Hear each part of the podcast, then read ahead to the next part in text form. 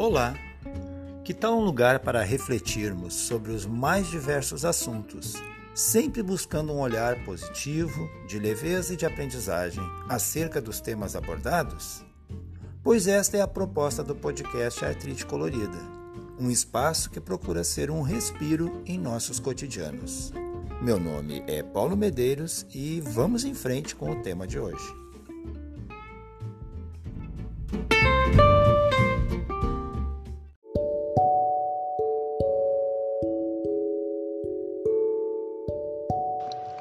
O episódio de hoje, ele começa um pouco triste, um pouco pesaroso. E eu peço desculpas por isso, pois não é dessa maneira que a gente costuma iniciar e nem terminar os nossos episódios do podcast. Mas essa semana que passou foi bem difícil para mim, principalmente para algumas pessoas que eu tenho muito carinho pessoas que nestes últimos dias foram e ainda se encontram hospitalizadas. Em comum, elas têm a idade entre 30 e 40 anos, uma vida ativa, são pessoas que ajudam outras pessoas, são pessoas alegres, sempre, sempre, sempre positivas, e agora se deparam com com esse momento difícil para ela, para seus familiares e para os seus amigos mais próximos. E isso fez com que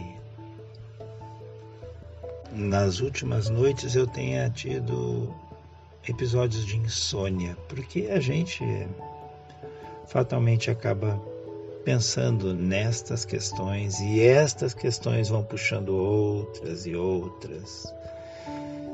Mas eu prometo, o episódio termina bem, termina positivo, termina para cima. Então, vem comigo e vamos fazer uma reflexão a esse respeito, a respeito dos nossos dias, de como estão nossos dias, dos últimos meses tão difíceis e como eu disse no final desse episódio, vamos tentar pensar mais positivo. Vamos lá?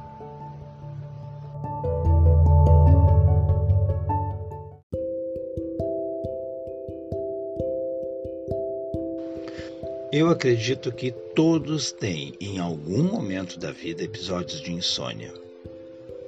E dia desses, lendo a respeito de insônia, eu acabei descobrindo o que todo mundo já devia saber, mas eu não, que existem basicamente três tipos de insônia, que são a insônia inicial, é aquela que a gente experimenta dificuldade para adormecer. A insônia intermédia ou intermediária, que ocorre ao longo da noite, com várias interrupções do sono, e quando demoramos para voltar a dormir. E finalmente a terceira, que chamam de insônia terminal, que é aquela que nos desperta cedo demais e não nos permite adormecer outra vez. Sabe quando a gente acorda às quatro da manhã, mas poderia ficar dormindo até às seis ou seis e meia? É disso que se trata. Independente de qual tipo de insônia eu esteja vivenciando ou tu estejas vivenciando no momento, eu tenho algumas estratégias que funcionam.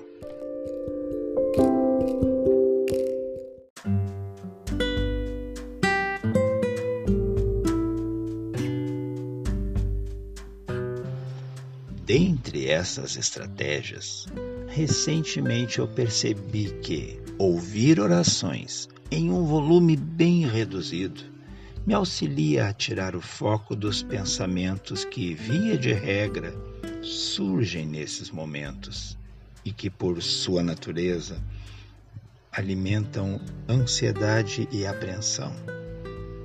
Afinal, noites em claro despertam lembranças de fatos mal resolvidos e também são terreno fértil para conjecturas sobre contas que devem ser pagas, situações que precisam ser concluídas e, claro, também nos fazem pensar a respeito do futuro, que pode ser tanto o dia que teremos pela frente quanto os meses e anos ainda distantes. Pois numa dessas madrugadas em que os olhos insistiam em manterem-se abertos e a mente já dava sinais de que iria permanecer alerta, eu desisti e busquei meu celular. Abri o YouTube. Digitei Orações para Dormir e experimentei ouvir os primeiros minutos de algumas. Nesses momentos é importante, ao menos para mim, que a voz da pessoa seja tranquila, agradável e que o conteúdo me devolva a um estado de serenidade que a insônia me roubou. Claro que depois de escolher o vídeo, eu costumo tirar o brilho da tela, coloco o telefone de lado, fecho os olhos e sempre acontece. Eu volto a dormir enquanto escuto palavras de fé de conforto e esperança.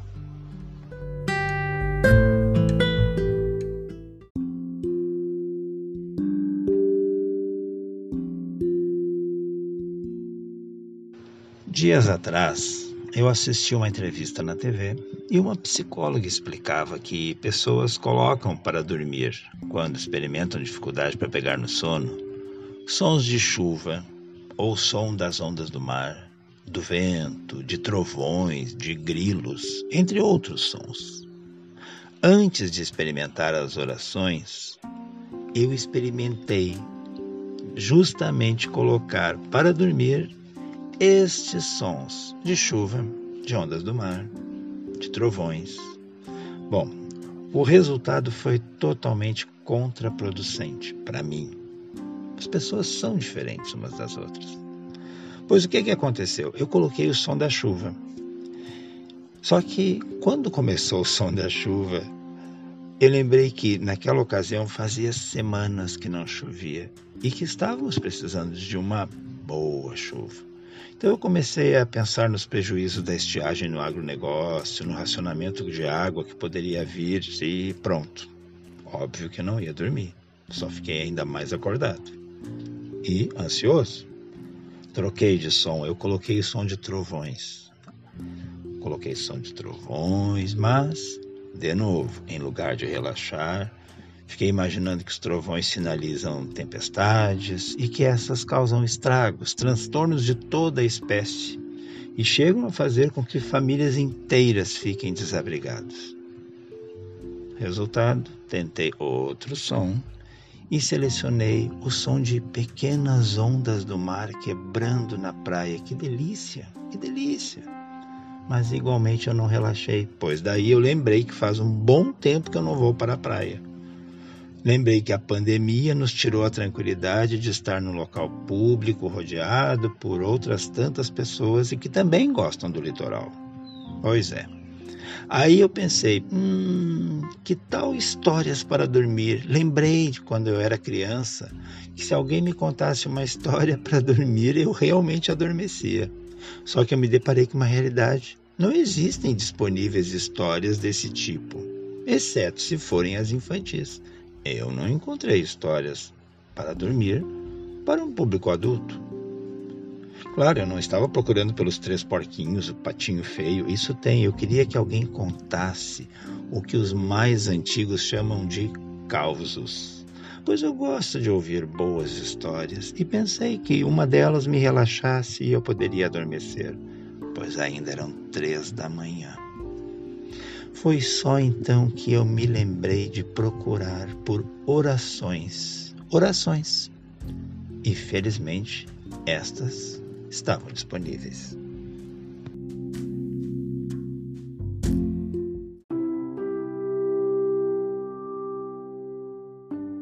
Mas eu fiz toda essa longa introdução, eu vou voltar a falar a respeito das orações. Mas eu fiz toda essa longa introdução para chegar até esse ponto, que era o assunto que eu queria trazer. O que me causou a insônia naquele dia em especial que foi essa semana. eu já estava preocupado com os meus amigos e amigas que estão hospitalizados. E num determinado dia dessa semana eu havia lido no jornal que o Afeganistão tornou-se o, entre aspas, inferno na terra, fecha aspas, com o retorno do Talibã ao comando do país. Eles estão, a população, entenda-se, né? estão atravessando um inverno bem rigoroso, com temperaturas que chegam aos 25 graus negativos, sem acesso ao mínimo dignamente necessário para viver.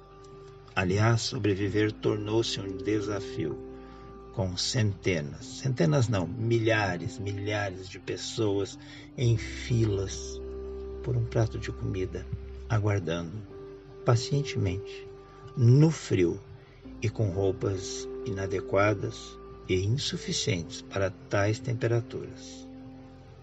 Com a chegada do Talibã ao poder, o nível do desemprego explodiu. O combate ao coronavírus inexiste. Mulheres foram expulsas de seus postos de trabalho, a população em geral sofre e nada indica que isso possa mudar para melhor. Ok, eu sei que o Afeganistão fica muito longe daqui, tem pessoas que sempre dizem isso. E também sei que, bem perto de nós, aqui no Brasil, temos o nosso próprio bolsão de miséria, de fome e de desalento completo. Mas eu tenho desde criança este, entre aspas, defeito de me preocupar com seres humanos, independente de que país eles habitem.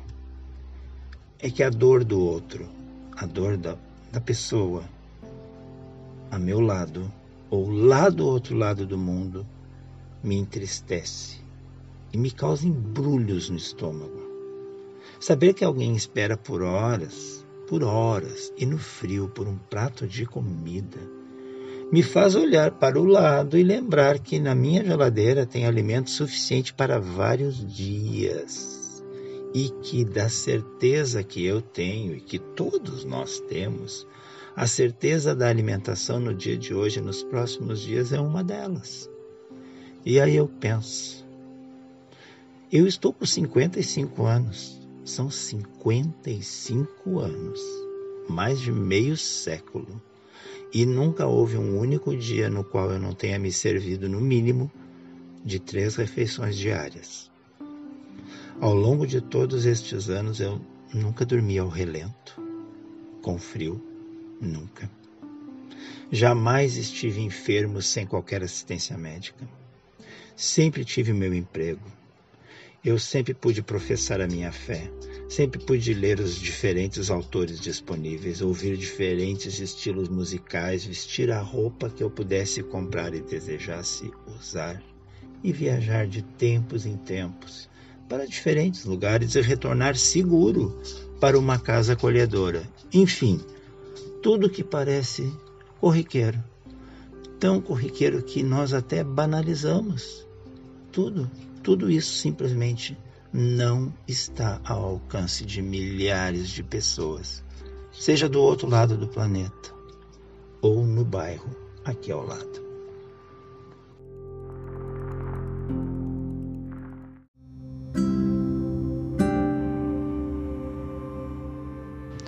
Eu já fiz a mesma pergunta para diferentes pessoas e eu nunca obtive uma resposta convincente, satisfatória que fosse.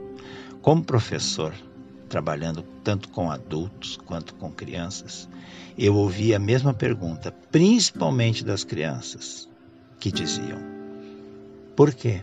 Por que tantos, tantos têm muito mas muitos mais têm tão pouco ou simplesmente nada? E para essa pergunta, eu já ouvi respostas que evocam o livre-arbítrio, as injustiças sociais, diferentes formas de governo e ideologias políticas, gente que responsabiliza o capitalismo, etc. Pois anos e anos se passam e não se resolvem essas discrepâncias, gerando mais indiferença, gerando mais crueldade.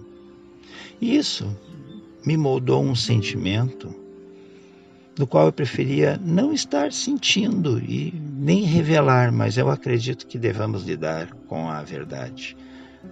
Eu estou me tornando um homem cético. É isso, eu estou me tornando um homem cético.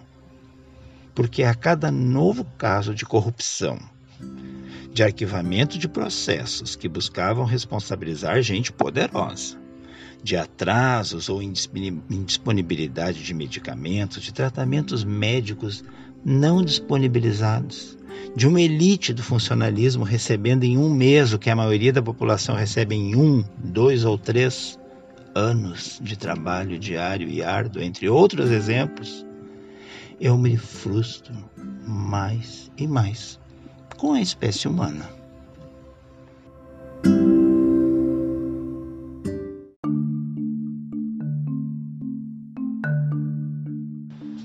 Entretanto, existem os anônimos, os voluntários. Pois é, há os voluntários, os anônimos. Indivíduos que, mesmo sem fartos recursos financeiros, sem ter a chave do cofre na mão, sem ter a caneta poderosa que assina, pessoas que buscam auxiliar e promover quem nada tem quando eu lembro dessas pessoas e do que elas fazem e que elas estão por aí, ainda que invisibilizadas, eu experimento novamente uma esperança de que, como humanos, ainda temos jeito. É, de que temos entre nós gente de grande valor, de grande coração. Em contrapartida, ao folhear os jornais diários, eu percebo que aqueles seres abjetos que nos roubam sempre que encontram as brechas permissivas e a conivência de quem deveria puni-los, me tiram a esperança de uma mudança real em nosso cenário atual e futuro também. Eu gostaria de pensar diferente, de acreditar que o fulano ou a fulana que se apresentam como alternativa de mudança não estejam apenas tentando beneficiar a si mesmos e a seus pares. Bom, isso significa então que eu não acredito em mais ninguém? Não, isso não.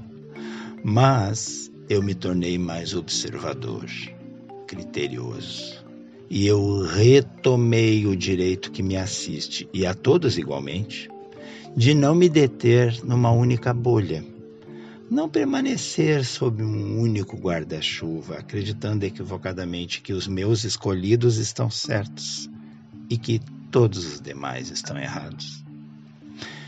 E não é isso que muita gente faz?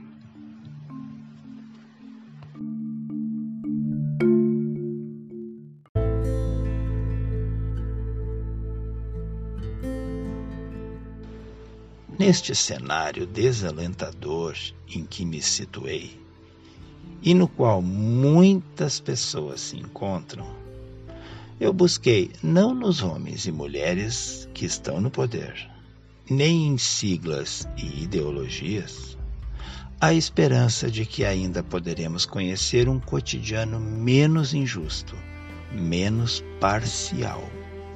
Eu presto muita atenção nas pessoas e nelas identifico o que me aproxima ou afasta delas. Aliás, são as atitudes das pessoas que fazem com que estreitemos laços ou a coloquemos num plano de menos contato. E essas pessoas, a quem respeito e nutro sincero carinho, talvez sem que o soubessem, me apontaram razões para criar novas e positivas expectativas quanto ao amanhã.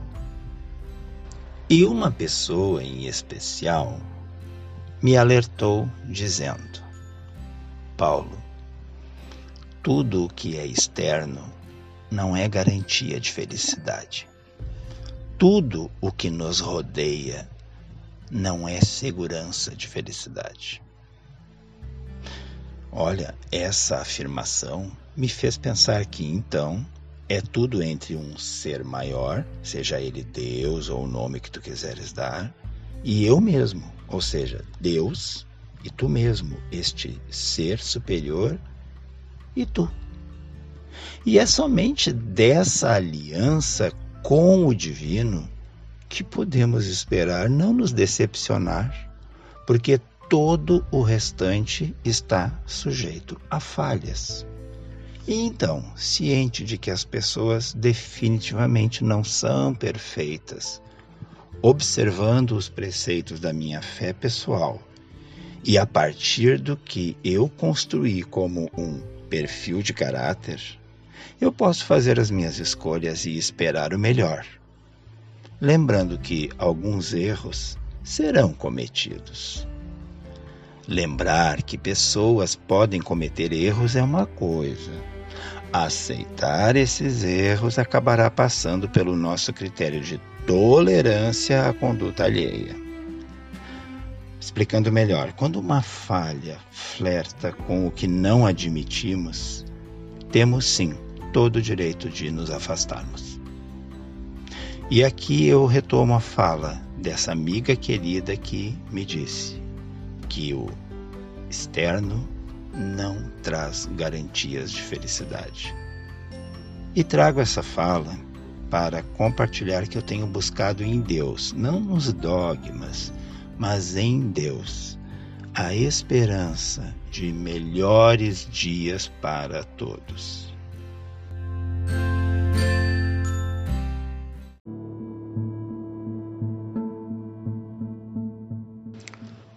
Lembra que eu falei de insônia minutos atrás? Pois a insônia que eu mencionei no início dessa reflexão tornou-se insistente nos últimos tempos, por questões as mais diversas. E foi num episódio desses, de uma noite insone, que eu me debrucei sobre um salmo. O que são salmos? Salmos são uma chave, uma senha, e estes se apresentam como respostas. Mas uma resposta só tem sentido quando precedida de um questionamento. E numa dessas madrugadas, em que eu de repente me vi sem conseguir dormir, escolhi um vídeo no YouTube com Orações para dormir. E deparei-me com um vídeo em especial. E acredito, não foi por acaso. Esse vídeo trazia um salmo, e o salmo em questão é o de número 63.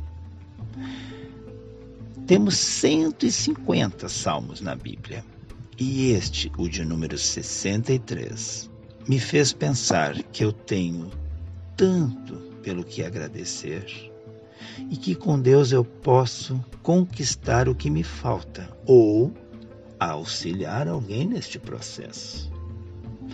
Depois eu te convido a ler o Salmo 63. Está na Bíblia, se você tiver, ou caso não tenha a mão, está no Google. Basta digitar Salmo 63. Aqui eu faço uma livre interpretação minha para o salmo. É uma livre interpretação a partir do salmo que eu escutei naquela madrugada sem dormir. E minha interpretação pessoal será a mensagem para finalizarmos esse episódio de hoje.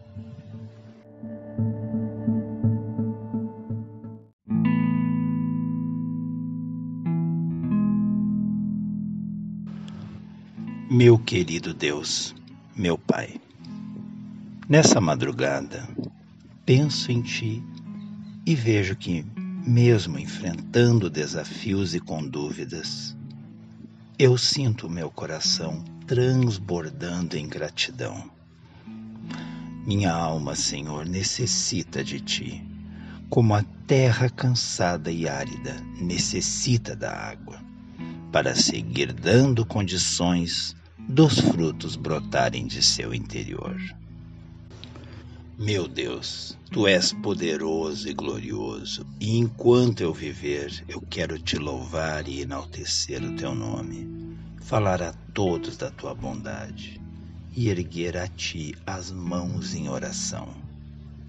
Tua presença, Senhor, é como um alimento para mim. Penso e medito sobre o auxílio que sempre eu recebo de ti nas noites mais escuras e nos momentos mais solitários, a minha alma encontra a paz que necessito em teu abraço. Mesmo enfrentando desafios, eu reconheço a tua infinita bondade em minha vida, Senhor. Eu tenho todo o necessário. Tenho saúde, alimento, morada e trabalho tenho todo o necessário para seguir em frente, e por ele, Senhor, eu te sou grato. Entretanto, eu sei que sem a tua orientação quanto à direção a seguir, eu acabarei fazendo as piores escolhas, e com isso eu reencontrarei a tristeza e o vazio, ainda que eu esteja rodeado de bens materiais. Tu tens sido o meu auxílio, a minha fortaleza, mantendo distante de mim aqueles que procuram a minha alma apenas para sufocá-la. Aqui estou, Senhor, nessa madrugada, buscando o teu conforto, de modo que eu possa voltar a adormecer na segurança que só um pai ou mãe zelosos podem transmitir a um filho. Senhor, Ajude-me a acalmar meu pensamento que foca nas ações cruéis dos homens e na sua indiferença, pois ambas são causas de morte de tantos outros seres humanos. Enquanto eu estiver dormindo, fortalece em meu coração o desejo de ajudar a todos que de mim precisarem e me despoje de tudo que existe de pequeno em meu ser. Que eu tenha, Senhor, uma vida de atos que me façam ser lembrado como um verdadeiro filho de Deus. Que a saúde faça morada em meu corpo, o sorriso habite o meu semblante e palavras bondosas saiam de minha boca. Que eu não me considere melhor do que qualquer outra pessoa e que possa, junto a outros humanos de bem, cuidar de toda a tua criação, sem depender daqueles que sobem ao poder apenas para locupletarem-se. Que o novo dia que reservaste para mim me encontre com saúde, com disposição, com bom humor e tranquilidade. E como diz meu querido São Francisco de Assis, onde houver tristeza, que eu leve a alegria, onde houver trevas, que eu leve a luz, onde houver desespero, que eu leve a esperança.